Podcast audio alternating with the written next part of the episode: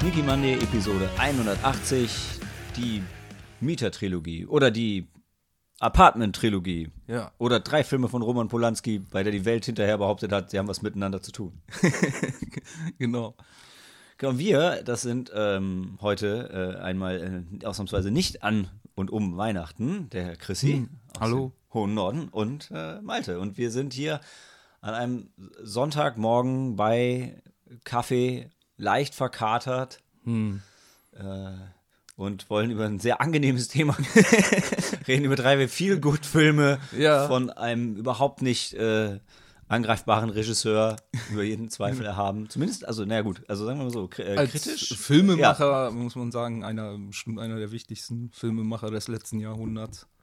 Also für mich war es schlimm, weil je tiefer ich eingetaucht bin, desto besser fand ich seine Filme und je mehr ich über ihn gelesen habe, desto schlechter fand ich ihn.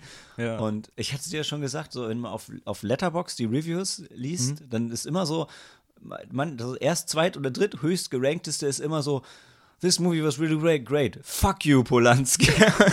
weil, weil es ist wirklich so, die Leute würden gerne seine Filme nicht mögen, aber kommen nicht drum rum. Ähm, Genau, und vielleicht deshalb ganz kurz ähm, als Intro, die Filme, über die wir heute reden, ähm, haben alle so mehrere Titel. Also äh, wir fangen an mit ähm, Repulsion äh, Re Re und in Deutschland bekannt als, als Ekel. Äh, dann ähm, der Film, den wahrscheinlich die meisten äh, von euch da draußen kennen und auch der einzige, den ich vorher kannte, ähm, Rosemary's Baby. Und dann zum Abschluss The, The Tenant, der eigentlich einen französischen Titel hat, nämlich Le Locataire. Ähm, Ja, ja, das Okay. ist der Originaltitel, so wie ich das gesehen Deutsch habe. der Mieter. Genau, genau. Genau, und äh, so ist es auch. Also, ähm, ähm, ähm, Repulsion wurde in England gedreht äh, und Rosemary's Baby in New York, in USA. Ja, genau. Und äh, der letzte Film in äh, Frankreich, nehme ich mal an, oder? Ja, richtig, ja. genau, in Paris. Ja. Genau. Genau, ich weiß noch, wir waren beim Schauen, haben wir noch kurz überlegt, so, hm, äh, ist der vielleicht eigentlich in Französisch? Müsste der in Französisch sein? Äh, war aber gar keine französische Tonspur drauf. Dann habe ich gemerkt, nein, äh, In- Englisch ist das Original. Ja, ja. Ja, aber ich habe auch nicht gewusst, dass Roman Polanski die Hauptrolle spielt, weil ich gar nicht so genau Ja. wusste, wie Roman Polanski in Jung aussah. Ähm, Achso, ja, man äh, kennt ihn ja aber auch ähm, aus äh, Tanz der Vampire. Da spielt er ja auch die zweite Ja. Hauptrolle. Ne? Also auch recht präsent. In Chinatown hat er einen Mini-Auftritt als äh, derjenige, der Jack Nicholson die Nase aufschneidet. Ah, Ja. Genau, ähm, das kommt auch nicht von ungefähr. Er hat ja auch, ähm, ist ja auch über die Schauspielerei an, in, in der Filmhochschule ist er ja eingestiegen und hat dann aber nach und nach mehr gemerkt, dass das Regieführen ihm dann auch sehr liegt. Und mehr liegt wahrscheinlich auch als die Schauspielerei, aber er ist eben immer auch wieder als Schauspieler aufgetreten, auch mal in anderen äh, Produktionen oder ja. ja, und, ähm, also ohne jetzt dann schon ähm, allem vorwegzugreifen, ich fand, er ist mir auch als Schauspieler, er ist mir nicht negativ aufgefallen. Ähm, und er hat sich jetzt auch nicht, oder er ist auch nicht zu schade, sich negativ konnotierte Rollen äh, zuzuschreiben. Ja, also ja. auch da, ne? Das ist ja schon, Genau. manche Schauspielregisseure inszenieren sich ja immer gerne eher als dann der, der Ja. Held in dem Film. Ja, Und das, ja. das, das, das nicht. Also, Ja, so wirkt er rein äußerlich halt auch, auch nicht, weil er eher klein ist und er hat auch so ein bisschen was ähm, Komödiantisches immer in seiner Darstellung. Ja, ich. stimmt. Also so, ja. ähm, so leicht ja. verschroben. Er wirkt sehr sympathisch doch. Also in, Ja. äh, in Chinatown nicht. Ja, also da ist ja. er mehr so ein Giftzwerg. Genau. ja. aber, aber ja, stimmt, stimmt. Ja, krass. Ja, äh, wie gesagt, ich, ähm, ich bin sehr unbedarft daran gegangen. Roman Polanski hat immer einen Namen, den ich zwar irgendwie ähm, kannte, aber mich nie näher damit beschäftigt. Genau, und dann ähm, Rosemary's Baby hatte ich gesehen im Zuge der 100 Movies to Watch Before You Die Bucketlist Poster-Sache, weil ich den vorher auch nie geschaut hatte. Und ja, genau, zur Mieter-Trilogie sind wir gekommen, weil du mir die Filme zu Weihnachten geschenkt hast, die anderen beiden, Ja. die mir gefehlt haben. Genau. Dann deshalb, vielleicht sag doch mal was, wie du dazu gekommen bist. Oh, äh, das ist eine gute Frage. Ähm, Du meintest eben lange Zeit, wusstest du auch nicht, dass es eine inoffizielle Trilogie ist. ja, ja, genau, obwohl ich, äh, weil ich die Filme auch im großen Abstand gesehen habe. Ich glaube, angefangen hat es bei mir auch mit Ekel. ähm, weil der einfach mal in so einer Box dabei war, so eine DVD-Box mit dem Frühwerk äh, von seinen Film. Also da war das dabei sein erster Film, Das Messer im Wasser. Den hat er noch in Polen gedreht. Äh, dann der zweite war Ekel und der dritte war dann ähm, Gulde Sack, beziehungsweise wenn Kattelbach kommt, ähm, den er auch in England gedreht hat. Ähm, genau, und dann Rosemaries Baby habe ich auch erst später einfach, glaube ich, im Fernsehen dann mal irgendwann gesehen. Ah. Läuft ja auch öfter mal ähm, wieder dort und, ähm, und dann auch irgend der Mieter habe ich auch im, dann zufällig mal im Fernsehen gesehen und ähm, ja, das, äh, da war, äh, den fand ich von allen drei auch so am eindrucksvollsten und ähm, den habe ich mir danach auch dann noch mehrmals angesehen. Ich möchte, Rosemary's Baby sollte dazu jetzt nicht. Ein Prequel kommt dazu jetzt, glaube ich, oder? Habe ich äh, nichts von gehört. Ich weiß, dass es eine, äh, eine Miniserie gibt aus Ah. den letzten Jahren. Ähm, Habe ich aber nicht gesehen. Also kann ich, kann ich nicht. Vielleicht, so vielleicht viel zu verwechsel ich doch. Es kommt ein Omen-Prequel. Wahrscheinlich verwechsel ich das mit. Äh, Wie viele Omen-Prequels gibt es denn schon? ich dachte, das war, mal, waren das, ah, nee, das andere waren Fortsetzungen alles. Äh, ja, also Omen- so tief bin ich da nicht also- drin. Ich, ich hätte gedacht, aber vielleicht verwechsel ich das mit der Exorzist. Ja, also Ja. bei, bei, bei Omen gibt es ähm, 1, 2, 3. Der dritte dann mit, mit Sam Neill, wie ich mich sehr gefeiert Ah, habe. Der vierte ist dann mit einer jungen, also mit einer, nicht mehr mit Damien, äh, Ja. die Trilogie ist abgeschlossen, sondern mit einer jungen Dame. So, okay. Den habe ich noch nicht gesehen. Und dann gibt es noch ein Remake von Das Omen, Hm. der einfach nur Das Omen heißt. Ähm, der ist auf Disney Plus. Die anderen, es gibt ein gute oh, gutes Omen Boxset. Den, dritten, den, den vierten Teil, der so richtig schlecht sein soll, der fehlt mir noch, um alle Omen-Filme gesehen zu haben. Da gibt es Ah. irgendwie nur eine vergriffene deutsche DVD und ich denke mir so, ja, ich weiß ja, dass er nicht gut ist. Muss ich den jetzt ähm, kaufen? Also hat tatsächlich oben wäre vielleicht auch mal was, was wir uns zu Weihnachten mal anschauen könnten. Die Trilogie bin ist ganz äh, geil. So, äh, äh, wirklich gar nicht, gar nicht viel gesehen davon. Vielleicht mal den ersten, aber ja. Ja, klingt interessant. Doch, nee, auf jeden Fall. Aber wir, wir sind ja heute nicht hier, um über das Oben zu reden, Ja. sondern über ähm, Roman Polanski. Genau, und die Mieter-Trilogie äh, erschien äh, ja zehn, über zehn Jahre Schaffenswerk und auch nicht, auch nicht sukzessive rauskommen. Und er hat noch andere Filme dazwischen gemacht. Ja, ja, Ähm, ja, ja, auf jeden Fall. Ähm, Das ist also nicht so wie Edgar Wrights Cornetto-Trilogie, wo man sagt, na, da waren die drei Filme und dann Ja. war die Trilogie fertig, die thematisch miteinander verbunden, sondern eher ja. Also dazwischen liegt dann noch Chinatown ähm, zum Beispiel oder äh, Tanz der Vampire. Ja, die auch beide echt bekannt sind. Und ansonsten, also die Polanski-Filme, du hattest mir jetzt, äh, Ekel gab es auf einer, als, als schöne Blu-ray, Rosemary's Baby gibt es sowieso immer in, in schönen Editionen. Ja. Ähm, ähm, The Tenant war eine DVD, das war ein bisschen schwieriger. Ja, äh, der ist tatsächlich relativ selten. Also ich habe zumindest jetzt so ähm, keine englischsprachige oder deutschsprachige Blu-ray von den Filmen gesehen. Ähm, und ähm, ich glaube, es gab da mal was aus England oder Italien. Ähm, so, aber ähm, f- ja, ich, ich überlege gerade. nur eine äh, DVD ohne Extras. Das war so, dass die auch relativ alt ist, glaube ich schon. Ähm, ja. Ich hatte sonst mal ein bisschen geschaut. Also Chinatown ist auf Disney Plus. Ich glaube, ähm, der Gott des Gemetzels Carnage ist auf Paramount Plus. Ansonsten so viel Polanski ähm, zum Stream im Abo ist jetzt nicht auch nicht draußen. Also man muss schon die Filme ein bisschen Ja, sehen so. wollen, um sie zu sehen. Also Ja.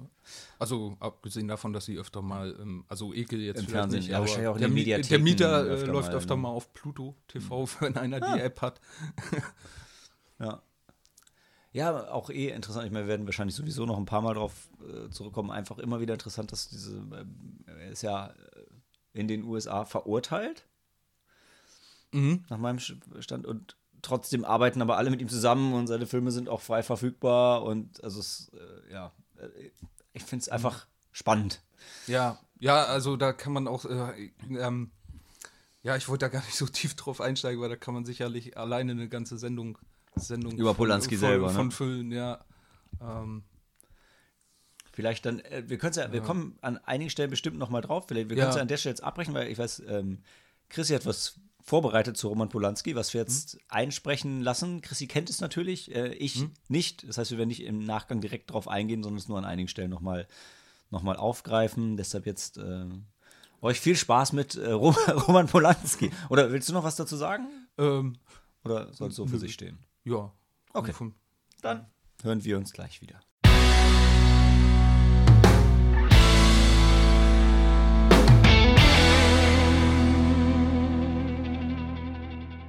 Der Horror in den eigenen vier Wänden.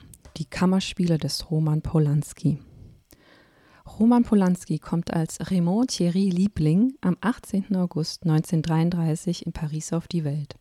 Sein Vater stammt aus einer jüdischen Familie aus Krakau. Romans Mutter kommt aus Russland, aus einer jüdisch-katholischen Familie. 1937 kehrt die Familie wegen der schlechten wirtschaftlichen Situation und des wachsenden Antisemitismus nach Polen zurück. Doch dort ist die Lage keineswegs besser. 1939 besetzen die Deutschen Polen und setzen ihre sogenannten Rassengesetze durch. Roman darf wegen seiner jüdischen Abstammung nicht mehr zur Schule gehen. Später werden seine Eltern in Konzentrationslager verschleppt. 1943 wird seine Mutter im vierten Monat schwanger in Auschwitz ermordet. Roman selbst kann der Verschleppung entgehen, weil er unter falscher Identität bei einer Bauernfamilie versteckt wird. Seinen Vater trifft er erst nach Kriegsende wieder. Er hat die Gefangenschaft im Konzentrationslager Mauthausen überlebt. Nach dem Krieg ist Polen russisch besetzt. Für Roman beginnt eine halbwegs unbeschwerte Zeit. Als Jugendlicher begeistert er sich vor allem für Filme, Sport und Theater. Schon mit zwölf Jahren steht er als Schauspieler auf der Bühne und erhält dafür Lob und Anerkennung. Doch Roman will mehr. Anfang der 50er Jahre schreibt er sich an der Filmhochschule ein und sammelt dort erste Erfahrungen als Regisseur. 1962 dreht er dann seinen ersten Spielfilm, Das Messer im Wasser. Der Film wird ein großer Erfolg und macht den Namen Roman Polanski auch im Ausland bekannt. In seinem Heimatland Polen gerät er jedoch zunehmend unter Druck. Das politische Klima zu jener Zeit ist repressiv. Den Kulturbehörden ist ein Dorn im Auge und auch die Geheimpolizei wird auf ihn aufmerksam. Polanski verlässt Polen und landet schließlich in London. Dort kann er seinen zweiten Kinofilm inszenieren. 1965 erscheint Ekel. Nach dem Achtungserfolg von Ekel nimmt Roman Polanskis Karriere weiter Fahrt auf.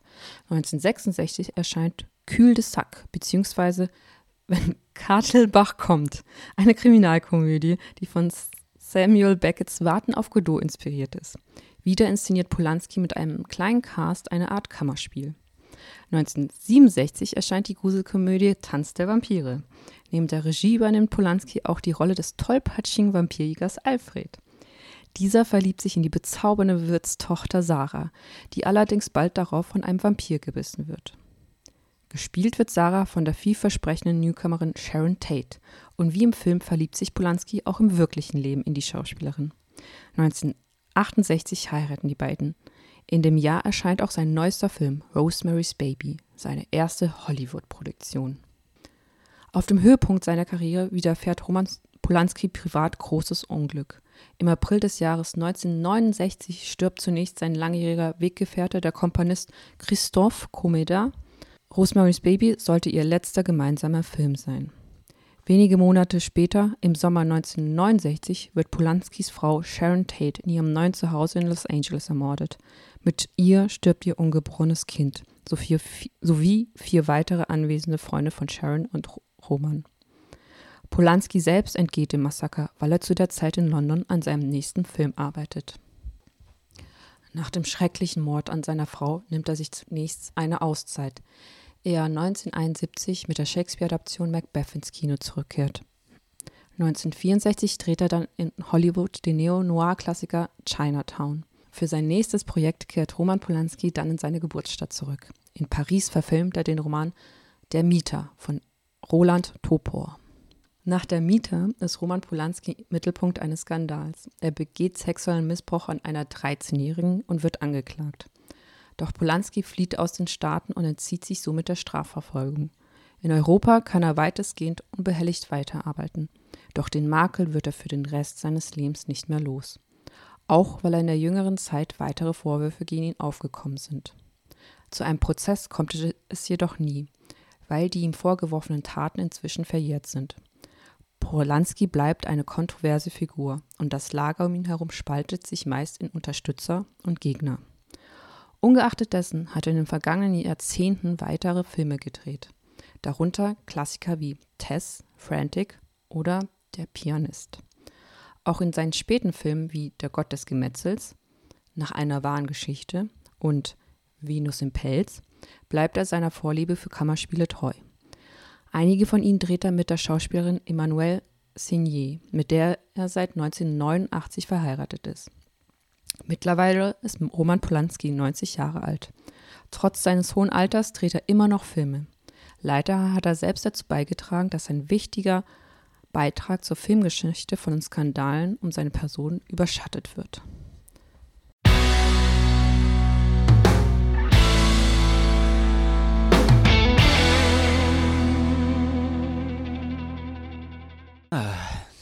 The nightmare world of a virgin's dreams becomes the screen's shocking reality. Das war die, die Tagline, die mir am besten gefallen hat. Ansonsten war es irgendwie, es gab auch eine No one does it to you like Roman Polanski.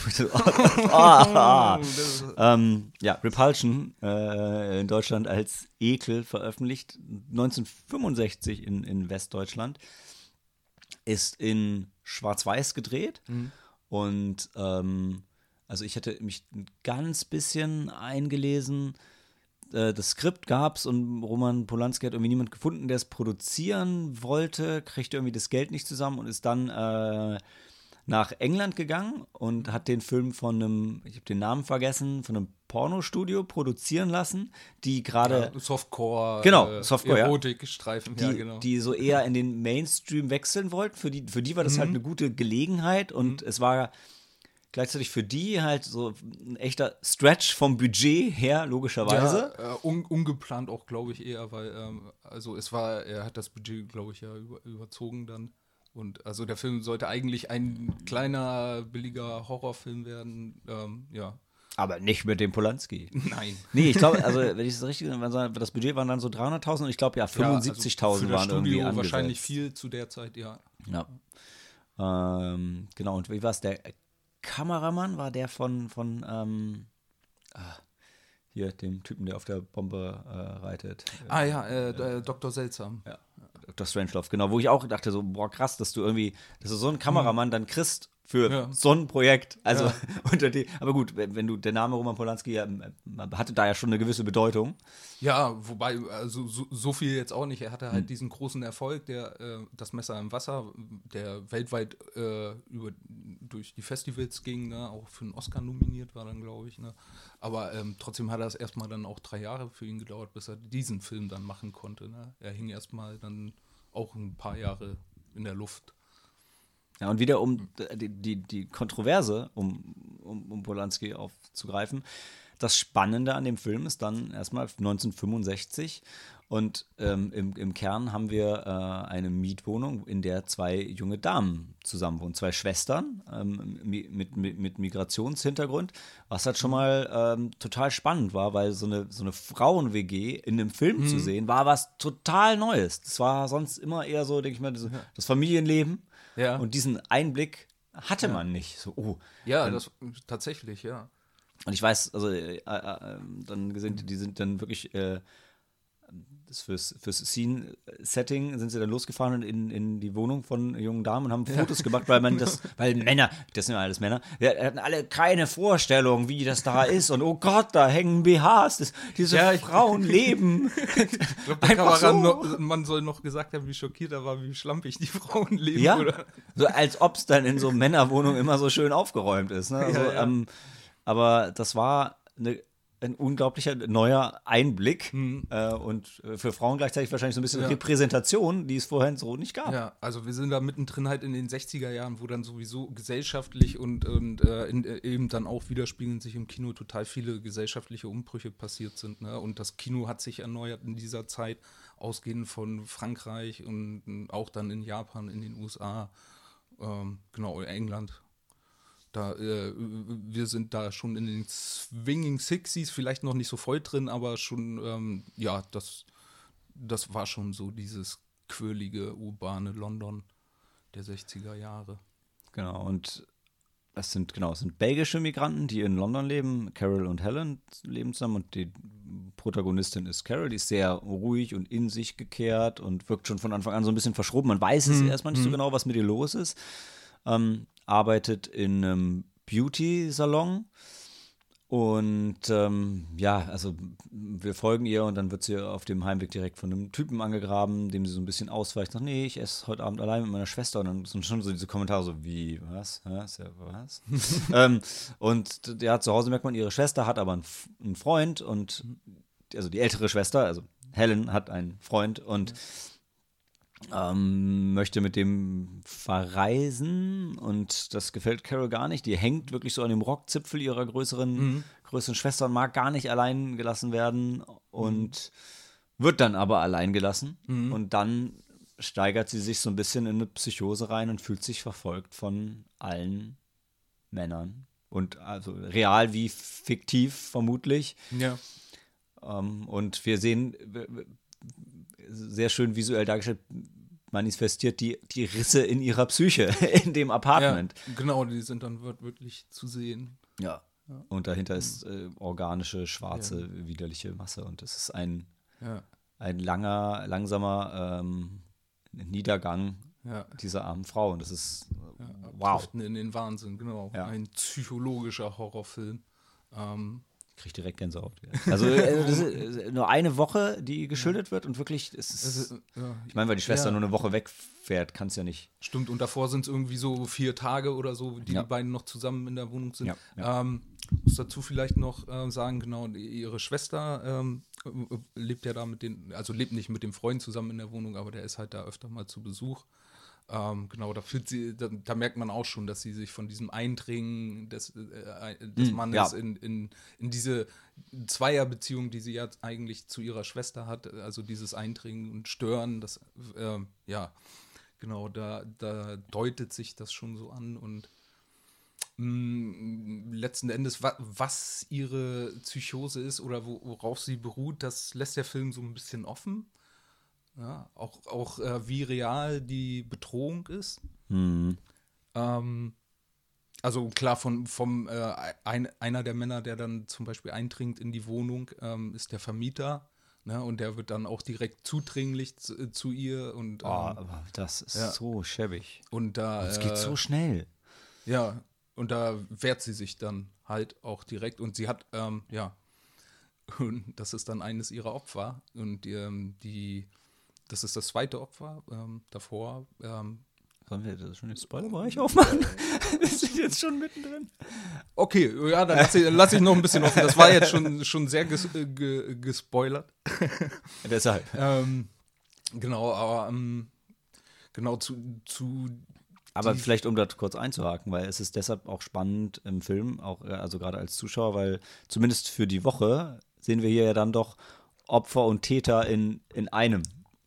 Ja, ja, also, total. Auch also, wenn sie natürlich primär ist sie natürlich das Opfer, aber eben mhm. auch mhm. für, na, äh, also sie ist halt in einer extremen Ausnahmesituation, das, ja. das, äh, das äh, merkt man auch psychisch und äh, ähm, und äh, in so einer Situation ist äh, halt, sieht sie jeden als Bedrohung, der versucht, also sie hält sich nur noch in ihrer Wohnung auf. Ähm, und wir sind als Zuschauer ja auch alleine mit ihr in dieser Wohnung und äh, nehmen ja auch ihre Perspektive ein. Also wir haben, wir haben keinen kein Blick von außen. Ne? Ähm, keine, keine neutrale Sicht. Ne? Ja, keine neutrale ja. Sicht, genau. Jetzt kann nochmal nachgeschaut. Ich hatte beim Film schon die ganze Zeit gedacht. Hast du ähm, von Alex Garland Men gesehen? Der, der kam 22 raus. Mhm. Da, da geht's, also da geht's auch äh, um eine, äh, ich meine, es war eine Autorin, die auch irgendwie aufs britische Land fährt und sich dann auch von allen Männern bedroht fühlt und wirklich alle, alle, alle. Und ja, der, der ist. Ach, Moment, äh, doch. Hast du gesehen? Habe ich gesehen, ah, ja. stimmt, ja, ja. Ja, es ist eigentlich gar, ist dem gar ja. nicht so unähnlich. Ja. Die dringen ja auch in ihr Haus ein Richtig, und ja. sexuelle Übergriffe gibt es da auch. Also, auch wenn da nicht dieses Trauma so ähm, im, im, Vordergrund steht, aber gar nicht so, äh, ja. Wäre ein schönes Double-Feature. Schön, also richtig, gehst gut mit guten Gefühl nach Hause. Hinterher, ähm. ja. Nee, aber und es ist halt schön, weil es irgendwie von so wirklich drastischen Übergriffen zu so alltäglichen Dingen, also wirklich mhm. wie der Mann, wo man jetzt so denkt, ach, der ist ja eigentlich ganz nett und möchte gerne mit ihr ausgehen und sich mit ihr zum Essen treffen, aber auch der so, sofort also, so, schon, so wie er sich in dem ersten Restaurant zusetzt. Und so, sie hat sich halt Fisch und Chips. So, ey, das kannst du doch nicht essen. Komm, lass uns doch lieber essen gehen. Mhm. Mit mir kannst du was Richtiges essen gehen. Ich denke so, ey, was hast du hier überhaupt verloren? Äh, ja. Aber es war halt eine andere Zeit, ne? Aber boah, Ich nee. denke, das war äh, Ja, das war- wahrscheinlich nicht unüblich. Nee, Ja. überhaupt nicht. Und das macht es ja so ähm, schlimm. Der Vermieter später Mhm. noch, noch schlimmer. Und ja, also und auch von der, von der Bildsprache gibt es einige, ich finde ich, sehr starke, fantastisch umgesetzte Horrorelemente auch Ja, äh, in dem ja. Film. Also wirklich wegweisend, muss man sagen. Ähm, ja, Genau, wie die Art, äh, wie sich das äh, Apartment ja auch äh, verändert. Das sind zum Teil dann eben auch subtilere Geschichten. Ich glaube, ähm, bin mir jetzt nicht sicher, ob sie es an einem Set gedreht haben. Ich denke aber schon. Oder äh, ich meine mich zu erinnern, dass da auch dann Wände verschoben werden konnten, um Räume größer und Ja. kleiner wirken zu lassen plötzlich. Na, und dann eben Verzerrungen in der Perspektive über, über Weitwinkelobjektive und sowas. Ähm, genau, alles sehr da subjektive kommen wir später, kommen wir später bei, bei. Tenant noch drauf, wo es eine Ja, ganz auf, fantastische auf, auf Sequenz jeden gibt. Fall, genau. Ähm, Ja. Also die, die Räume, die führen da äh, fast ein Eigenleben, noch in, in all diesen Filmen eigentlich, die, Mhm. wir, die wir heute sagen und ja, verändern sich auf, auf beunruhigende Art und Weise. Wie das ja auch ist äh, mit dieser ähm, ähm, Tür, ähm, die zugestellt ist von einem Schrank äh, ähm, in Carols Schlafzimmer, glaube ich. Ja, Und äh, ich weiß gar nicht, ob man äh, von den, wie die Räume aufgebaut sind, äh, ob man weiß, was, äh, welcher Raum da als nächstes eigentlich angrenzt. Auf jeden Fall hat sie dann irgendwann ja auch einen Traum und ähm, die Tür öffnet sich, der Schrank wird beiseite geschoben und da kommt dann ein Mann raus und, und vergewaltigt sie. Und das ist dann eine auch eine intensive Traumsequenz. Gut, dass wir den. Spoilerbereich noch nicht. Jetzt haben wir auch einfach alle. Jetzt haben wir alles erzählt. Ja, ähm, Also es ist immer, die Szenen sind so interessant und ich rede so gern darüber. ja, nee, aber es ist ja auch okay. Also ganz ehrlich, ich glaube, ähm, den Film zu schauen und zu wissen, was Ja, passiert, macht, Fall, ähm, tut dem eigentlich keinen Abbruch. Ja, und äh, da gibt es noch mehr Sachen zu entdecken. Ja, genau. Scha Aber- also er ist auf jeden Fall zu empfehlen, Aber gerade diese- was so diese Bildsprache und Aber ich finde dieses geheime Zimmer, was du gerade erwähnt hast, das gibt es ja in, in Rosemary's Baby Mhm. auch. Und ähm, in, in, in The Tenant nicht so ganz. gibt's, gibt's, äh, gibt's auch äh, da werden Möbel verschoben auch. ja, und dahinter ist dann ein Loch und da Genau. befindet Ja. sich etwas. Ja. Genau, ja. Aber, Mhm. aber da habe ich wirklich gedacht, uh, das ist ja wie in Rosemary's Baby, wirklich an der Stelle. Und das hat mich in Rosemary's Baby schon so abgefuckt. Ähm, ja. ja, also, deshalb, also das, das, das Haus ist hier auch schon ein eigener Charakter. Aber hier ist das Haus noch nicht so sehr der, der Antagonist, ähm, wie in den, in den anderen äh, Filmen vielleicht. Aber ja, Mhm.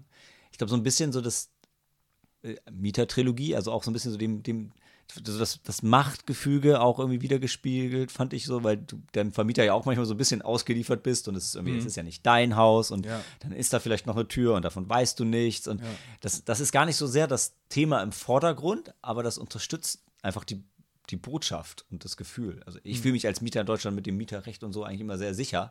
Aber ähm, das ist ja nicht immer so. Nee, und das war früher äh, Und gerade als Migranten, ne, definitiv ähm, auch eine andere Zeit, genau. Und ja. hier geht es ja genau darum. Also hier hat der Mieter, er, er übt ja auch psychische und dann physische Gewalt aus. und Ja, es geht ja ja. darum, oh, ich brauche die Miete, wenn ich die Miete nicht habe, dann. Hm, also es ist schon. Ähm, es ist, Ich weiß ja, gar nicht, hatte er nicht verknüpft. auch einen Wohnungsschlüssel und ist dann einfach reingekommen, als ja, er hat nicht er. aufgemacht Ja. hat? Ja, Ja, ja, ja. genau. Also sowas äh, wäre heute auch undenkbar. Ja, also zumindest sollte es das sein. ne? Ich würde Also, äh, würd jetzt nicht ja. sagen, dass es nicht passiert, aber ähm, ja, Ja. definitiv. Ja, Gibt es noch was zu sagen? Der Film sieht auch wunderschön aus. Also gerade die, die, Äh, schwarz-weiß, die, die ähm, Restaur Genau, ich, ich habe wirklich gedacht, so, so ne, schwarz-weiß gut restauriert, das sieht immer richtig, nicht immer, aber äh, Mhm. also auch hier wieder, das sieht wirklich, der Film sieht fantastisch aus und ich glaube, ähm, was ich, also auch, jetzt springe ich wieder zu einem ganz anderen Element, also was ich auch schön fand, war die Risse in der Wohnung, die leider sehr Mhm. groß sind. Das ist schon von Anfang an so ein Thema, dass sie überall Risse sieht und ich finde auch das wieder, Mhm. ich meine, Im Gehweg, genau. Ja, genau. Ja. So Laien psychologisch wieder die Risse in der Psyche und so. Also es ist Ja. einfach schön umgesetzt und auch ab, außerhalb vom Apartment. Das ist ja kein reines Kammerspiel. Ähm, auch Ja. auf, der, auf der Arbeit äh, finde ich auch ist sehr schön dargestellt. Und was ich ähm, da, da sehr schön fand, war, dass ähm, auf der Arbeit aber ihre Chefin, äh, die gibt ihr eigentlich noch fast am meisten Halt und hat so hat Verständnis und ähm, das fand ich einfach schön, dass, dass trotzdem die Welt halt nicht so komplett schlecht dargestellt wird, sondern Nee, ja. äh, so schon sagt, ja, guck mal, es gibt auch Leute, wo die dir halt Ja. geben könnten. Äh, Ja, wobei das in Carols Frau, äh, Fall dann eben auch äh, äh, Frauen sind. Ne? Also äh, für Frauen, die zusammenhalten. Ja, Ja, ja. das stimmt. Also wie sie auch auf ähm, von ihrem Schlafzimmer aus oder von der Wohnung aus kann sie auch auf ein Kloster, Genau, äh, die- auf den Nonnen- Innenhof ja, ja. eines Klosters blicken und ähm, ja, also das ist schon ganz deutlich dann. Was, Das stimmt, das stimmt. Ja, genau, auch da, ne? Also der, der Freund von ihrer älteren Schwester Helen findet diese auch ganz furchtbar und ist so laut und so nervig und sie guckt da eigentlich immer so ein bisschen sehnsüchtig ähm, rüber zu den Nonnen. Mhm. Das, ja, ist auch bezeichnend, das stimmt. Das stimmt, ja, auch. Wollen wir vielleicht im Spoilerbereich nochmal kurz das, das, das Ende und so ein, zwei Sequenzen besprechen, die wir dann vielleicht doch nicht spoilen wollen. Dann machen wir nochmal kurz den Spoilerbereich auf. Okay. Also, weil ähm, ich finde am Ende, wenn dann die ganzen äh, Toten da sind und auch die, die Nachbarn kommen dann alle auch rein. Was so furchtbar übergriffig Ja, ist. ja, und dann liegt sie Mhm. auf dem Boden und alle stehen immer nur so rum und gucken und keiner Ja. macht was. Ja. Äh, Wenigstens ist dann äh, greift zumindest die Ja. ähm, Initiative und macht was und guckt, Ja. hat sie eigentlich noch einen Puls, ähm, was ja irgendwie Ja. so wichtige Dinge sind und trägt sie dann auch raus. Ich denke Ja. so, das, oh, Da wacht sie so ein bisschen auf, glaube ich, ne? Ja. Also, ähm, ja. Und natürlich die Hände, die aus den Wänden kommen. Also, Ja. da muss, das, das sieht so gut aus. Die würde ich es jetzt kommt- nicht spoilern. Ja, das sind wir im Spoilerbereich. Ne? Also, ja. Die sind, äh, Genau. ah, das ist, es ist ja sogar hinten auf, dem, auf der Rückseite von der Ah, ja. schon drauf. Stimmt, ja. ja. Ähm, da, also, wenn, wenn, also wenn George Romero behauptet, er hat sich daran nicht orientiert, dann ähm, Richtig, wüsste ich es ja. auch nicht. Fand ich schon sehr beeindruckend. Also auch, also auch wirklich die Effekte. Also in dem Film Mhm. habe ich nirgendwo die Fäden gesehen und die, die, die Nee, wo, wobei auch, glaube ich, gar nicht so viel an sichtbaren Effekten, oder? Also das ist schon das Krasseste mit den Händen. Das und die Risse, also wenn Und die wirklich so die Risse, Wände ja, sich so ja. auseinanderziehen. Ja. Ähm, da musste ich ein bisschen an Genau. Tetsuo denken, auch weil der Sound dann so überdreht war äh, Ah, und sehr laut war in den, in den Stellen. Ähm, und da hätte ich mir, da hätte ich mir natürlich mehr gewünscht. Da hätte man heute mit, man halt mit CGI da ganz viel gemacht, aber so wirkt es halt sehr äh, subtil und sehr handgemacht und einfach sehr gut. Also es sind super gealtert. Die, Mhm. äh, der ganze Film eigentlich ist Ja. eine fantastische Zeitkapsel. Ein, genau, vielleicht, äh, ja, so einer der Vorreiter oder Prototypen für das, was wir heute als psychologischen Horrorfilm kennen. Ja, total. Ja. Ja, vielleicht Warnung an alle, alle Veganer da draußen, der, der langsam verwesende äh, Mm. Hase ist ähm, schwierig. Ich denke, also, ja. Der, der Film heißt nicht umsonst Ekel. Stimmt, stimmt. Also, das, das ist schon Thema und das spiegelt sich auch visuell wieder. Ja.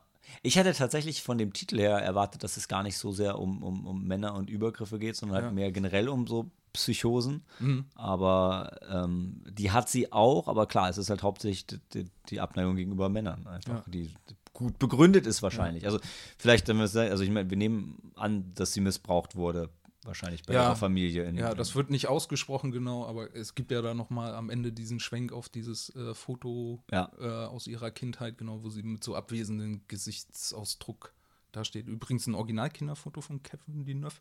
Hm. ja, ähm, genau. Es wird nicht ausgesprochen, also man kann, äh, der Film überlässt einen auch da so ein bisschen selber so seine Interpretation zu finden. Ja, generell wird wenig gesprochen im Film dann Ja, natürlich. richtig. Ja. Auch wenig, ähm, wenig Soundtrack.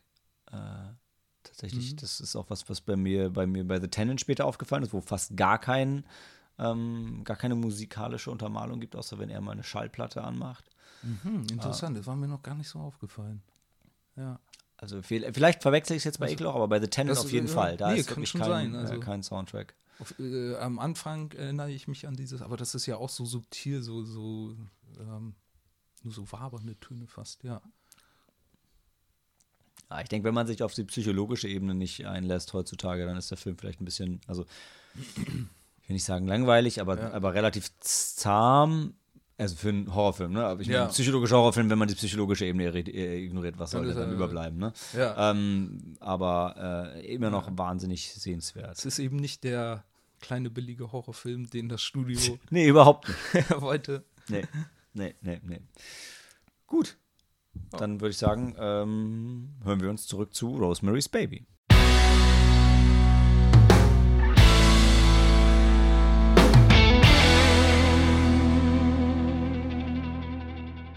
Conceived in Terror, Born in Fear. Äh, Rosemary's Baby äh, ist ja wahrscheinlich, vielleicht, vielleicht unter Horrorfans, Polanskis bekanntester Film oder generell sein bekanntester Film vielleicht heutzutage. Ja, vielleicht abgesehen von Chinatown. Ja, äh, ähm, ja wobei ja, ich also denke schon, ja. dass das so die, die, die beiden bekanntesten sind.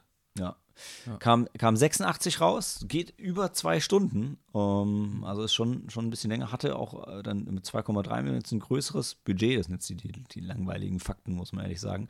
Ist bei Rotten Tomatoes genau wie Ekel mit 86 Prozent bei den Kritikern. Also, mhm. äh, wenn ich mich nicht äh, verschrieben habe hier. Ähm, und ich würde sagen, Chrissy, du äh, führst uns mal ein in die Geschichte um Rosemary's Baby. Genau. Ähm, es geht um ein junges Paar, ähm, Rosemary und ähm, ihren Ehemann Guy, die in ein neues Apartment ziehen, in ein, im sogenannten Bramford House. Ähm, dort die Wohnung übernehmen von äh, einer vorher verstorbenen ähm, Vermieterin, äh, Mieterin, Entschuldigung. Ähm, das, ist auch, so ein, das ist auch so ein Thema, was sich bei The Tenant dann noch wieder wiederfindet. Ne? Ja, ja, äh, der genau, es gab einen Vormieter und ähm, das ist auch so ein bisschen noch ein Mysterium. Das war wohl eine ältere Frau und ähm, die ist dann halt einfach verstorben, wie äh, ältere Frauen das wohl tun. Was ältere Frauen halt einfach so machen, ne? Die haben ja sonst nicht mehr viel zu tun. Aber ähm, Rosemary fällt dann noch so eine Notiz auf, glaube ich, oder äh, die liegt da irgendwie rum, wo sie, wo, wo irgendwie nur draufsteht, äh, ich will nicht mehr mitmachen. Und ähm, dann hat die, war die Frau wohl noch irgendwie heilkundlerisch unterwegs und hatte so einen Kräutergarten da. Das Zeug steht da auf jeden Fall noch alles rum. Lange Rede, kurzer Sinn. Rosemary und Guy ziehen da ein, weil es ist ein wunderschönes Apartment. Ja, ähm, Guy ist ein angehender Schauspieler, der noch äh, so ein bisschen auf seinen Durchbruch wartet. Rosemary selber äh, arbeitet jetzt, glaube ich, nicht. Ich meine auch. Ist sie schon äh, schwanger zu dem Zeitpunkt? Nein, nein, nein. Genau, da, äh, das kommt dann noch. Beide äh, sind aber auf jeden Fall frisch verheiratet, verliebt und wollen auch eine, planen auch eine Familie zu, zu gründen. Also äh, ähm, das, das klingt schon an. Ähm, genau, und äh, die haben dann noch zwei auf dem ersten Blick sehr nette Nachbarn. Minnie und Roman. Ja. Äh, die Kestavettis ähm, oder Kestavets. Ähm, genau, die ein älteres Ehepaar, das den beiden jungen, frisch Verliebten da sehr zugetan ist, äh, immer auch, auch, die besucht und ähm, für sie backt und so und ähm, das Ganze wird dann aber auch schnell so ein bisschen aufdringlich, aber es wirkt eigentlich noch alles irgendwie normal. Das ist halt ein gutmeinendes äh, äh, älteres Ehepaar. Ähm, ja. Und äh, Rosemary steht den beiden, also fühlt sich dann irgendwann so ein bisschen genervt von den beiden, weil die wirklich oft vorbeikommen und immer unangemeldet. Und äh, Roman, äh, Quatsch, äh, ihr Ehemann Guy, Guy ähm, ist. Guy ist auch so ein Geil, so, er ist nicht so Guy. richtig Guy. Einfach der Typ. Ja. ja. ähm, ist äh, wiederum den beiden aber sehr zugetan und äh, ja. kann das gar nicht verstehen, warum seine Frau da zunehmend genervt ist von, von den beiden. Ähm, er trifft sich immer gerne mit Roman, der sehr weltgewandt ist und viel zu erzählen hat von früheren Reisen und so weiter. Und äh, währenddessen betüdelt Minnie ähm, Rosemary äh, auch gerne. Ja. Ähm, sie lernt dann noch eine junge Frau kennen, die bei den Castavettis lebt als ähm, Ziehtochter oder so. Äh, die mhm. haben sie irgendwann aufgelesen von der Straße. Genau, die lernt Rosemary einmal kurz kennen und ähm, kurz darauf ist die aber auch schon tot. Ähm, scheinbar gestorben bei einem einfachen Verkehrsunfall vor dem Haus. Ähm, ja, naja, da, soweit, ja, kann halt passieren. Ne? Es, äh, ist halt eine große Stadt, ne? Ja. Dann, ähm, ich äh, überlege dann, was zuerst kommt. Diese Geschichte, äh, dass Guy diese Rolle bekommt, ähm, nach der, für der er vorgesprochen hat, äh, weil der andere Schauspieler, der die Rolle eigentlich spielen sollte, äh, kurz mal erblindet ist. Ähm, genau, das ist auf, auf jeden Fall spielt Mhm. das auch noch äh, äh, da eine Rolle und ähm, Rosemary wird dann auch schwanger. Äh, die Zeugungsszene ist allerdings irgendwie sehr merkwürdig, äh, traumhaft, albtraumhaft. Ähm, Rosemary dämmert irgendwie weg oder es wirkt so, als wäre sie betäubt äh, worden. ja, ja. Und äh, Guy bringt sie zu Bett und obwohl sie äh, äh, offensichtlich unpässlich ist, äh, ähm, hat er halt Sex mit ihr und ja, aus dieser Nacht geht dann wohl die Schwangerschaft hervor. Ähm, sie hat aber, ich weiß nicht, ob sie da schon diese äh, äh, Vision hat, dass Guy sich da irgendwie verändert oder Ich bin mir nicht sicher, oder ob da auch schon andere dabei sind in, in, in ihrem Albtraum. Ja, ja, ich glaube, man sieht, sie sieht da noch so schemenhafte Gestalten irgendwie in Kutten oder ähm, genau. Äh, ähm, ja, Rosemary ist dann schwanger und das führt dazu, dass äh, Minnie sie noch mehr umsorgt, äh, was ihr tierisch auf die Nerven geht und sie, sie, bringt ihr so komische Tränke und sagt ihr so, das musst du trinken für dein Kind, das ist gut. Also so ein bisschen so die, die Homöopathie-Tante äh, aus der Nachbarschaft, die da- Und halt auch was, also was jetzt durchaus, ähm, ich weiß nicht, ob, ob Polanski es vielleicht selber schon erlebt hat, was durchaus viele Paare, gerade wenn sie jung sind, eben mitmachen. Dass alle haben gute ja. Ideen, alle helfen, alle wissen alles Ja, ja, besser genau. und nerven dich zu Tode. Und gerade natürlich im Zentrum ist die, die werdende Mutter und natürlich ist die irgendwann in der Regel genervt davon, weil sie ja auch eigene Vorstellungen hat, wie das zu sein sollte und Ja. das eigentlich das Relevante sein sollte.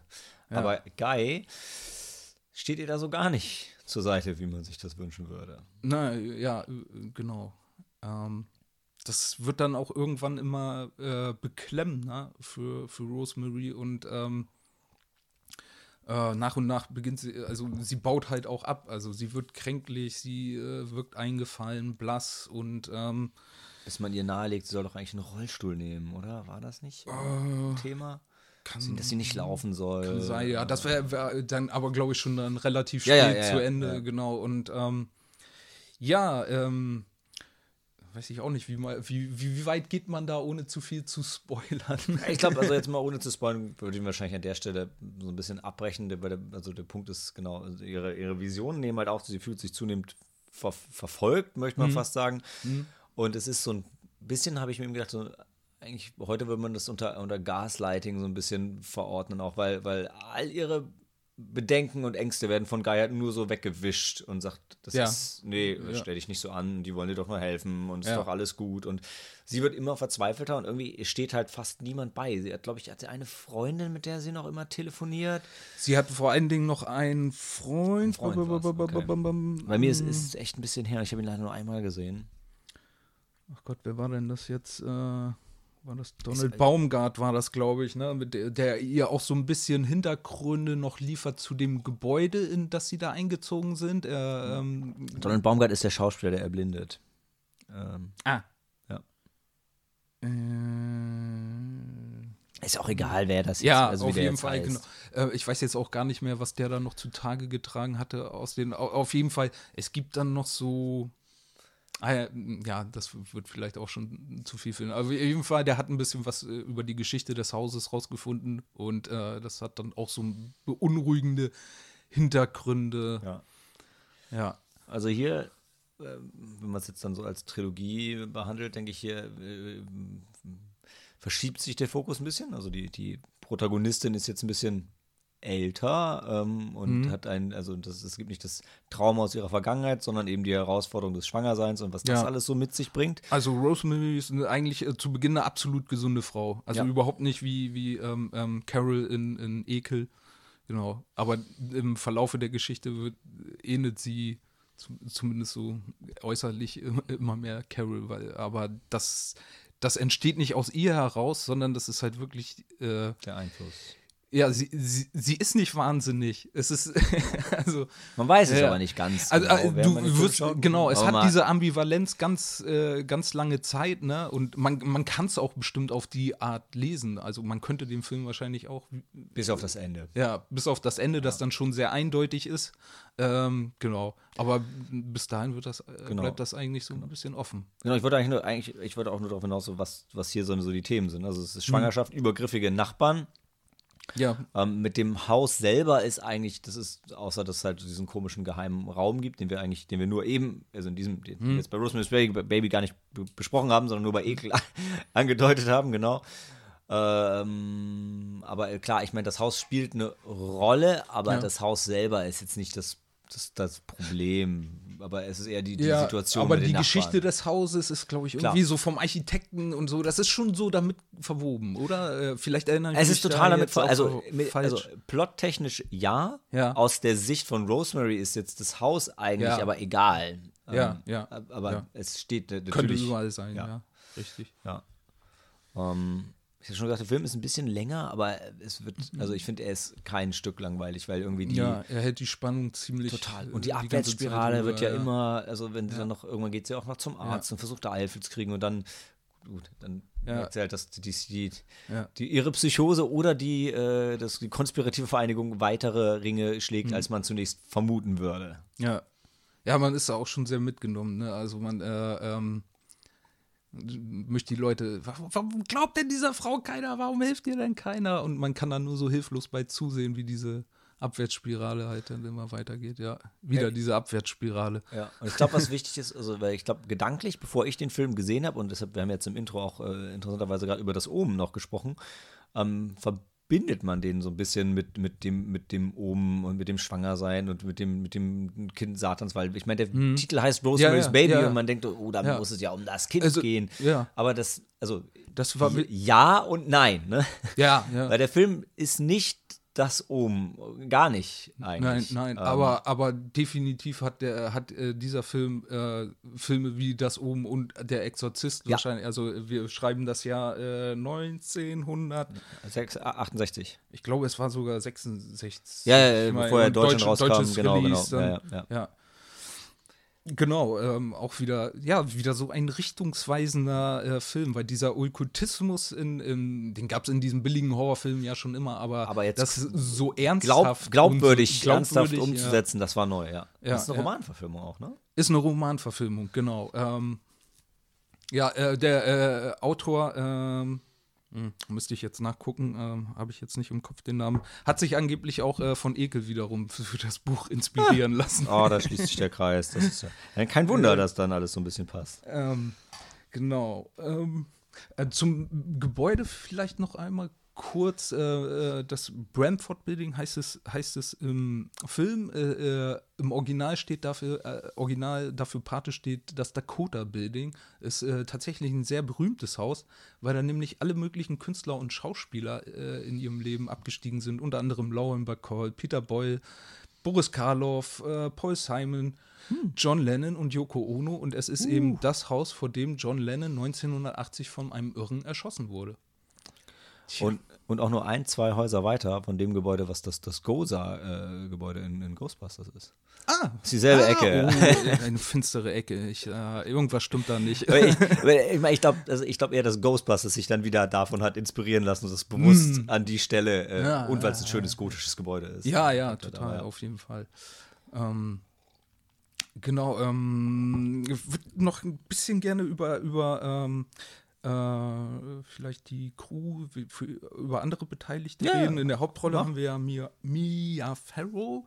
Ähm, für die die Rolle der Durchbruch war, aber die, ähm, es ist ein Glück, dass sie dabei geblieben ist, weil ähm, ähm, sie stand während der Dreharbeiten immer irgendwie so auf Absprung, weil ihr damaliger Mann, Frank Sinatra, es nicht so gerne hatte, dass eine Frau jetzt so eine selbstständige Schauspielerkarriere anstrebt. Oder so liest es sich zumindest. Und er hat ihr dann auch irgendwie eiskalt während der Dreharbeiten über einen Anwalt die Scheidungspapiere reichen. Naja, Aber wie ähm, gut das thematisch zum Film passt, oder? Ja. Das ist äh, echt absurd. Ja, ähm, genau. Ähm, Mia Farrow ist dabei geblieben, zum Glück kann man sagen. Es, äh, sie spielt diese Rolle super und ist danach ja auch äh, Star geworden. Äh, äh, weiß jetzt, äh, fällt dir noch ein Film mit ihr ein? Ich habe mal weiter, ich, ich kein, ich kein Parat, aber äh, egal. wir haben dann noch als ihren Mann Guy John Cassavetes, der äh, ähm, neben dem, dass er äh, auch Schauspieler ist, äh, selber eine ziemliche Regielegende ist, weil er nämlich als äh, der Vater der Independent-Filmbewegung in den USA gilt. Und das ähm, hat so richtig dann seinen äh, Beginn genommen nach, äh, in der Zeit nach Rosemary's Baby, wo er dann ähm, Faces gedreht hat und dann noch viele andere ähm, richtungsweisende Dramen. Und ja, der ist hier in der äh, Rolle des Guy zu sehen. Jetzt muss ich Ähm. ganz kurz reingrätschen. Weil, also, Mia Farrow, erstens, für mich das Wichtigste wahrscheinlich, sie spricht Lady Amalthea und das letzte Einhorn in das letzte Einhorn. Ähm, Hannah and Her Sisters, Purple Rose of Cairo. Ähm, sie hat im Original Death on the Nile mitgespielt. Und sie spielt mit im Oben-Remake. Natürlich, da schließt sich wieder der Kreis. Ähm, Im alten The Great Gatsby äh, Ja. War sie dabei. Jo. Uh, und in Supergirl, wen hat sie denn in Supergirl gespielt? Mhm. Ist auch nicht so wichtig. Aber ähm, ja, echt nicht an Supergirl erinnern. Nee, aber den geht, er ist, glaube ich, gerade in einer neuen Blu-ray raus, äh, Mhm. für alle, die das interessiert. Sie war auch in Be Kind Rewind dabei. Mhm. Ich nur gerade überlegen, als wer war sie da, ähm, wer war sie denn da? Muss ja schon äh, wahrscheinlich gegen Ende oder einfach nur in einem der Filme, die sie schauen, ich weiß es nicht. Nicht so, äh, so wichtig, aber äh, genau, das letzte Einhorn, Hannah and her Sisters, Cry- ähm, Death on the Nile und das Ohm Remake Great Gatsby. Ja, okay, sorry. Ja, ja äh, genau. Äh, das war auch schon das zu John Cassavetes. Wollte ich nur mal kurz erwähnen haben, weil es eine wirklich wichtige Figur ist, auch im amerikanischen Film.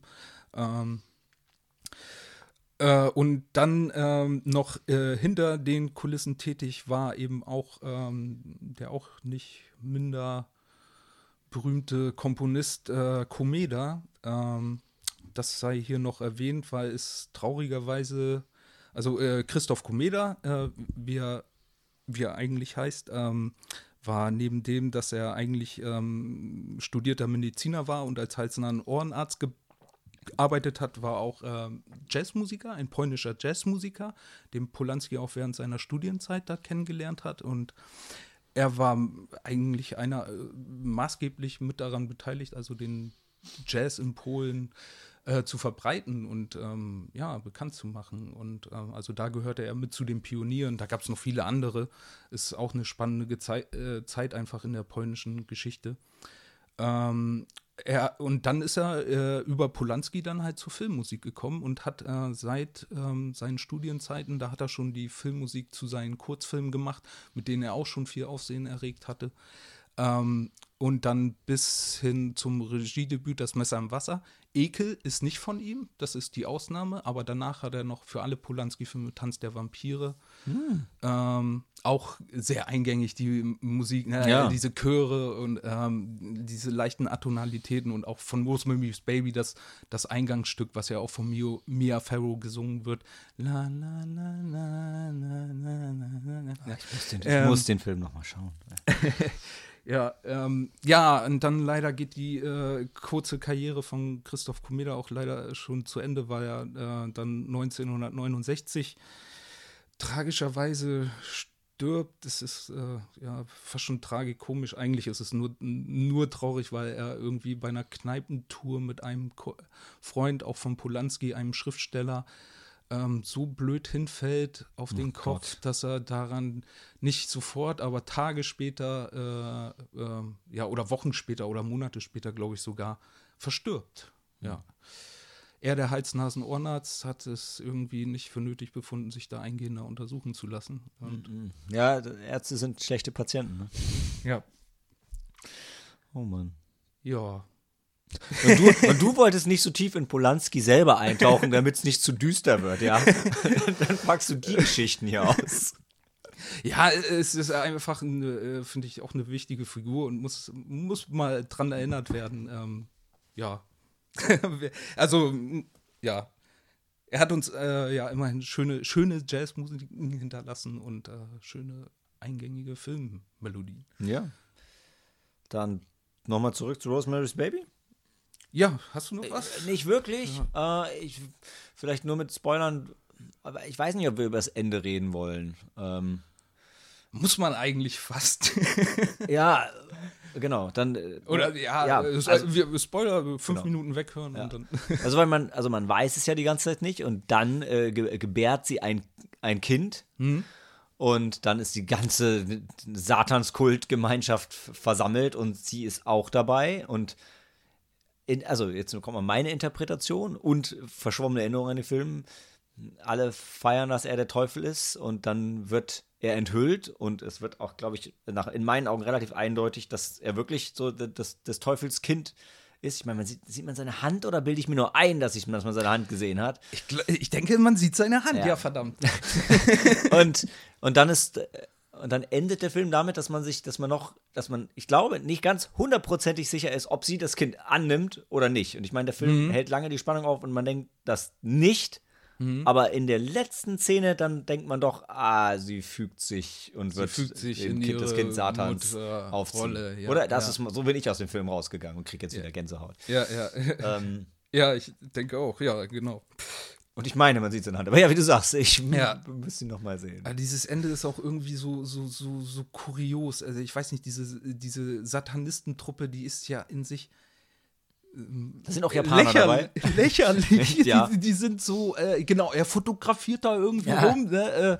Äh, ähm, dann sowieso dieses alte Ehepaar, was ja eigentlich so die, die, äh, ne, Mini, Das ist die Mini Crew, die der Teufel holt. das, das sind die Leute. Und dann diese Alte, die da noch rumrennt und, und so zickig gegenüber Rosemary ist, aber von den anderen ist ständig, äh, halt, halt du mal deine Klappe, du. Äh, oh, das ist, äh, also es, es driftet da schon fast in so eine Grote Nee, es ist eine Groteske dann. Und, Mhm. Auf jeden Fall. Ja. Äh, ja. Ich fand's, also es war nicht so, nicht so ein Downer wie das Ende von Chinatown, wovor ich mich Ja, echt ja. nicht erholen, erholt habe bisher.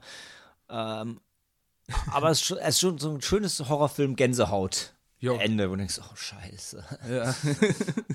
äh, das ist schon gut. Also, ja. Aber 1966 kam der Film raus. Also äh, äh, neun umdrehen, ne? Und dann hast du. Oh. Ah, wie, wie, wie in End of Days. Ich hoffe, die Zahl stimmt jetzt. Weil in, in Träumen sieht man die Zahlen ja, oft auf dem Kopf. Scheiße. Nee, ähm, also deshalb äh, ein Film, der am Ende einerseits nichts offen lässt und dir das Ende sagt und dann trotzdem aber noch leichte, mit leichter Ambivalenz endet. Ja. Und, äh, ja, Vielleicht ist es doch alles nur in ihrem Kopf und sie hat sich das da zusammengeträumt. Äh, nee, ja. Und war das Ende im Buch nicht irgendwie noch anders? das weiß ich nicht, das habe ich nicht gelesen. Ja, ich, ich meine, dass das Buch ganz ambivalent endet, ob überhaupt das Kind der Ah. Teufel ist oder nicht. Aber ich meine, am Ende weiß man so im Film auch nicht. Aber vielleicht irre ich mich aber auch. Insgesamt ist der Film, glaube ich, dafür wird der Film dafür gefeiert, dass er eine der besten Romanadaptionen ist und sich so sehr nah am äh, Original Das stimmt, äh, das geht sogar so, so weit, dass äh, Polanski die Dialoge wohl so eins zu eins über, übernommen hat für den Film.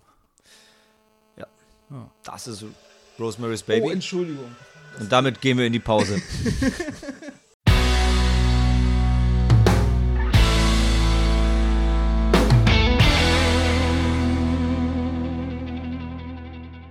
Apartment for rent, quiet building, furnished, two rooms, previous tenant committed suicide.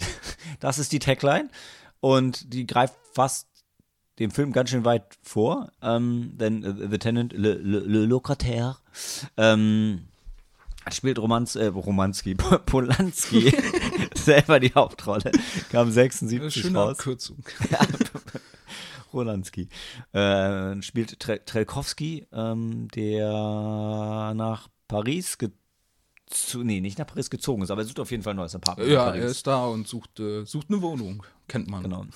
Mussten wir Und ähm, muss ich dann schon an der, ähm, boah, wie heißt, wie heißt denn die, die, die Damen, die unten den Empfang äh, in Concierge? In, Concierge ist ein Concierge. Äh, ja. ja. Der Concierge, die muss er schon bestechen, um überhaupt die Wohnung sehen zu dürfen, die da wohl vermietet werden kann. Sie zeigt ihm die und sagt ihm auch, ah, du musst dich dann aber noch an den Vermieter wenden und er ist ein bisschen komisch. Das ist der, das ist der Monsieur, Monsieur Sie. Ja, ähm, mhm. Und er ist aber sehr interessiert in dem Apartment und ähm, dann geht er zu Monsieur Sie und äh, er kann nicht so viel Geld bezahlen, wie der sich wünscht, aber irgendwie ist er ihm sympathisch und dann einigen sie sich. Sagen, naja, aber die Mieterin, die aktuelle, lebt noch. Ähm, Deshalb finde ich die Tagline eigentlich ein bisschen, naja, äh, weil genau, sie ist aber im Krankenhaus und sie hat sich aus dem Fenster gestürzt. Ich weiß nicht, ob wir zu dem Zeitpunkt schon wissen, dass sie sich aus dem Fenster gestürzt hat. Ich glaube, das, Ja, das sagt ja. die, die, die Concierge-Frau ihm Ja. direkt. Ne? Und ähm, ja, warum auch, also, aber vorbehaltlich, dass sie stirbt, kann er dann wahrscheinlich die, die Wohnung haben und es wurde relativ wahrscheinlich, dass sie stirbt. Und Mhm. Ja. warum auch immer denkt er, es wäre eine total clevere Idee, sie im Krankenhaus zu besuchen Ja. wo wir dann diese Frau komplett bandagiert treffen und ihre, ähm, ihre Freundin Stella, die sie gerade besucht, ge- gespielt von Isabel Adjani. Wunderschöne Frau, muss ich nochmal äh, leider an der Stelle schon sagen.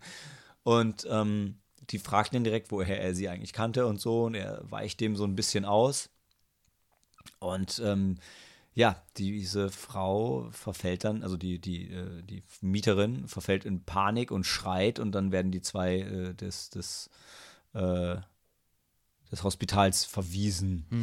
Und ähm, ähm, genau, ich glaube, genau, sie, fra- also Stella fragt sie noch, ob sie sie erkennt, ob sie sie wohl erkennen würde. Und äh, genau dann verfällt sie in diese Panik ähm, als Reaktion auf die, auf die Frage. Und dann die zwei gehen dann zusammen noch was, was trinken und, äh, und ich glaube, sie gehen dann auch schon in, in, in, ins Kino und dann Ja. wird Stella macht sie schon äh, Av Av Avancen äh, durchaus an äh, dem, dem Sex mit Tchaikovsky interessiert zu sein. Mhm. Ähm, da wird aber erstmal nichts draus und sie gehen auseinander. Ja. Ähm, die Vormieterin stirbt, Tchaikovsky bekommt das Apartment, zieht ein. Und ähm, eine merkwürdige Sache ist, dass, wo da wird schon von Anfang an angedeutet, dass äh, in dem Fenster gegenüber ähm, man immer komische Sachen äh, sehen kann und auch die Vormieterin wohl öfter am Fenster gestanden und rüber gestarrt hat. Und was an dem Apartment noch schwierig ist, ist, dass es keine Toilette gibt im Apartment. Also um auf Toilette zu gehen, muss man auf die öffentliche Toilette und die ist wohl tatsächlich da im Gebäude gegenüber. Äh, genau da, wo man Ja, aus dem ist mit Fenster so, einem- hinschaut. so einem Flügel verbunden. Genau. Aber ja, ja. Genau. Ähm, und irgendwie auch noch relevant ist, dass äh, die Vormieterin, ähm, dass das noch nicht repariert ist, wo sie durch das Glas unten gestürzt ist. Das das Ja. ist, befindet sich noch im Umbruch.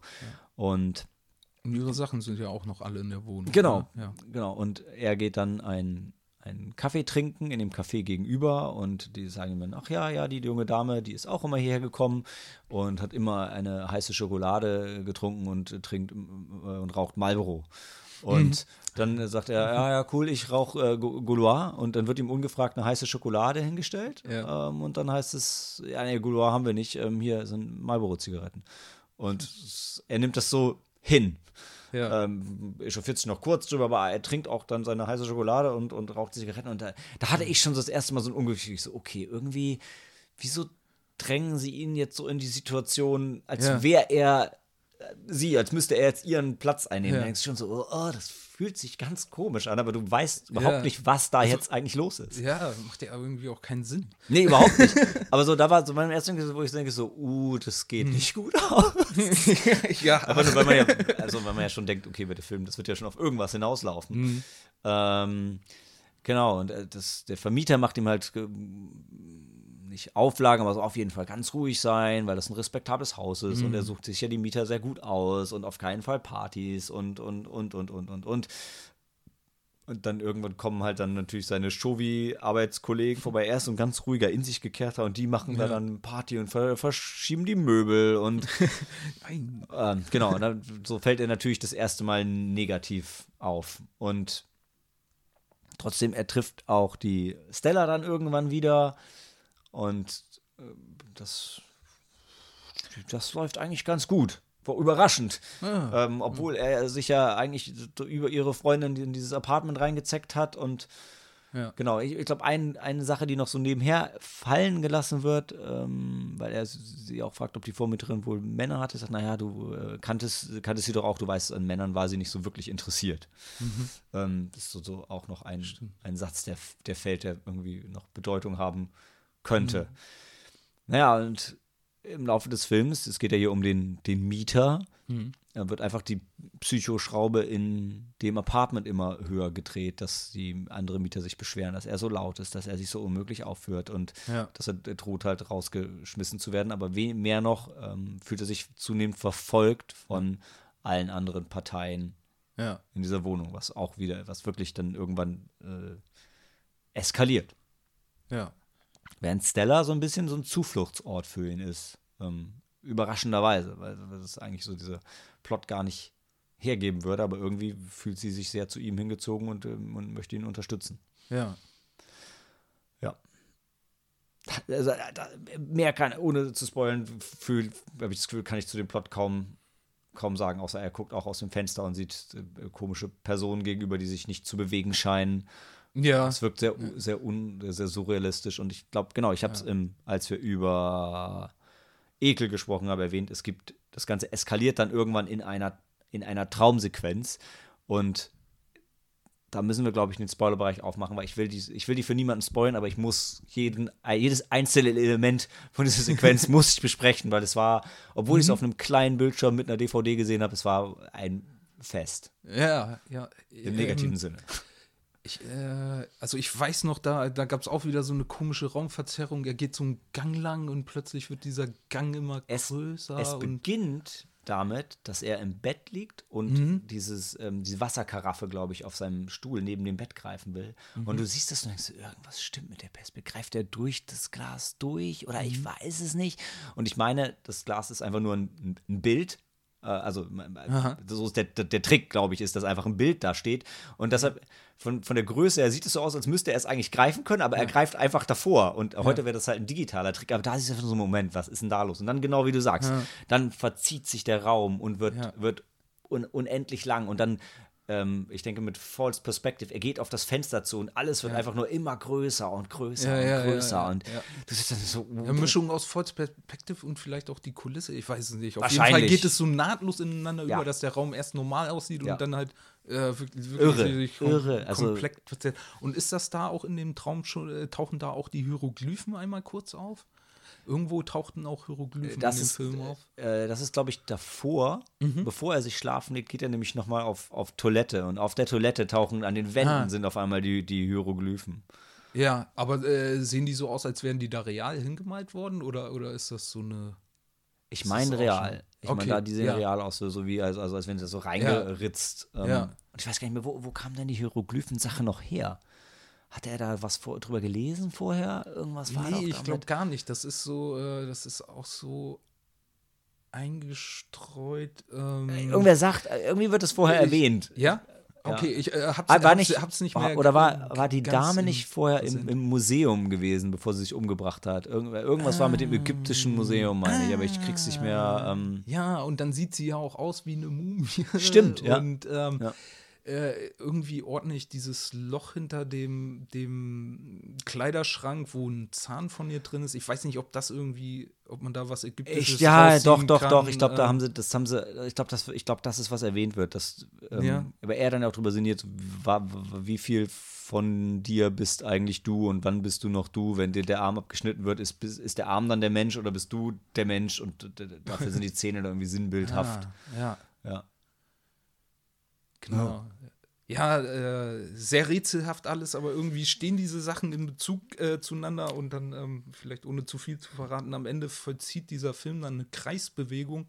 Ähm, Er sieht ja dann, Äh, er sieht ja dann sich, als er aus dem Fenster schaut, auf der Toilette sitzen. Also und also, beziehungsweise sich nicht bewegen, Ja, also ja, diese ja, surrealistische Verzerrung Ja. von sich selbst. Ähm, und dann sind wir schon voll drin im Ende eigentlich. ja, ja. Wenn, ja.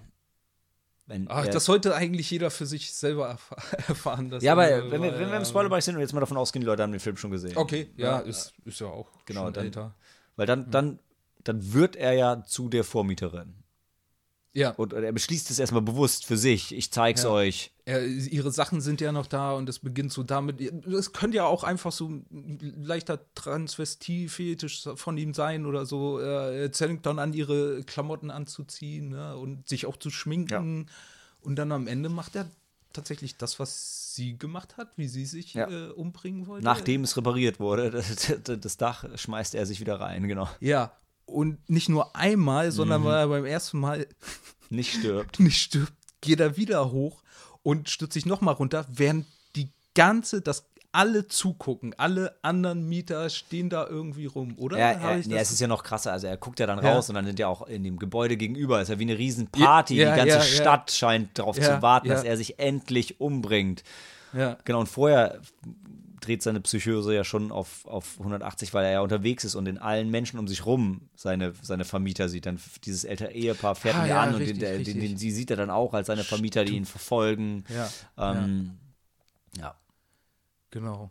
Ähm, also auch wieder dieses Abdriften in den Wahnsinn, aber hier auch noch mal sehr deutlich. Ähm, es kommt auch von der Umwelt. Also, Ja. äh, also Der ähm, Druck kommt au- auf jeden Fall von Genau, außen. also ja.